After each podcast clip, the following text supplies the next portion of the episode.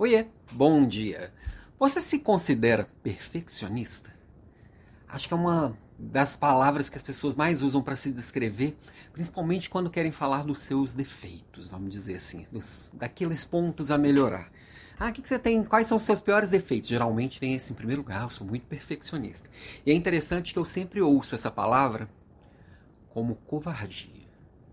Alguém que é perfeccionista está sempre enrolando para poder fazer algo que não teve coragem de fazer do ponto que está. Fica esperando ficar perfeito algo que nunca vai ficar perfeito. E estou falando de outras pessoas, mas eu também tive meus momentos de perfeccionismo. É claro, todo mundo tem. Todo mundo tem o seu medo de se expor.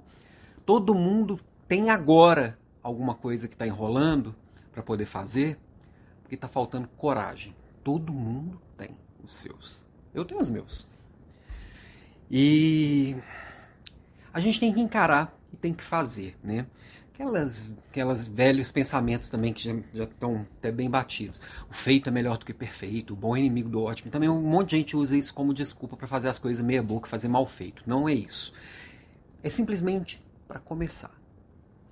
Toda vez que a gente tem algo para fazer que a gente fica assim, não, que eu estou esperando tal coisa, eu estou adiando o meu fracasso. É o medo do fracasso. Hora que eu não comecei, eu não fracassei ainda. A hora que eu começar efetivamente, eu vou ter que encarar meu fracasso. Ninguém começa com 100% de sucesso.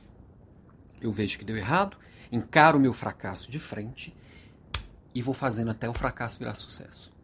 Só que a primeira versão vai ser ruim. Vai dar errado. De qualquer coisa. Qualquer coisa que a gente for fazer a gente começa meia boca para depois ficar bom. Não meia boca porque eu quis que fosse meia boca, porque eu não me dediquei. Que é a desculpa lá do. Não, feito é melhor do que perfeito. E faz o negócio para os cocos. Não. É fazer o melhor possível hoje. O melhor possível hoje sempre vai ser pior do que o melhor possível amanhã. Se entre o hoje e o amanhã você está trabalhando para melhorar. Então, minha provocação de hoje é para você que está adiando o que você tem que fazer porque ainda não é bom o suficiente. Começa. Deixa falar. Como diria o Jair Rodrigues, deixa que diga, que pense, que fale, deixa isso para lá, vem para cá o que que tem. Eu não estou fazendo nada e você também. Ok? Aproveita o final de semana. Nós estamos acabando agora um terço do ano de 2021. 30, 33% do ano foi. Aproveita o final de semana para começar o mês de maio encarando esses medos e fazendo. Fazendo e acontecendo.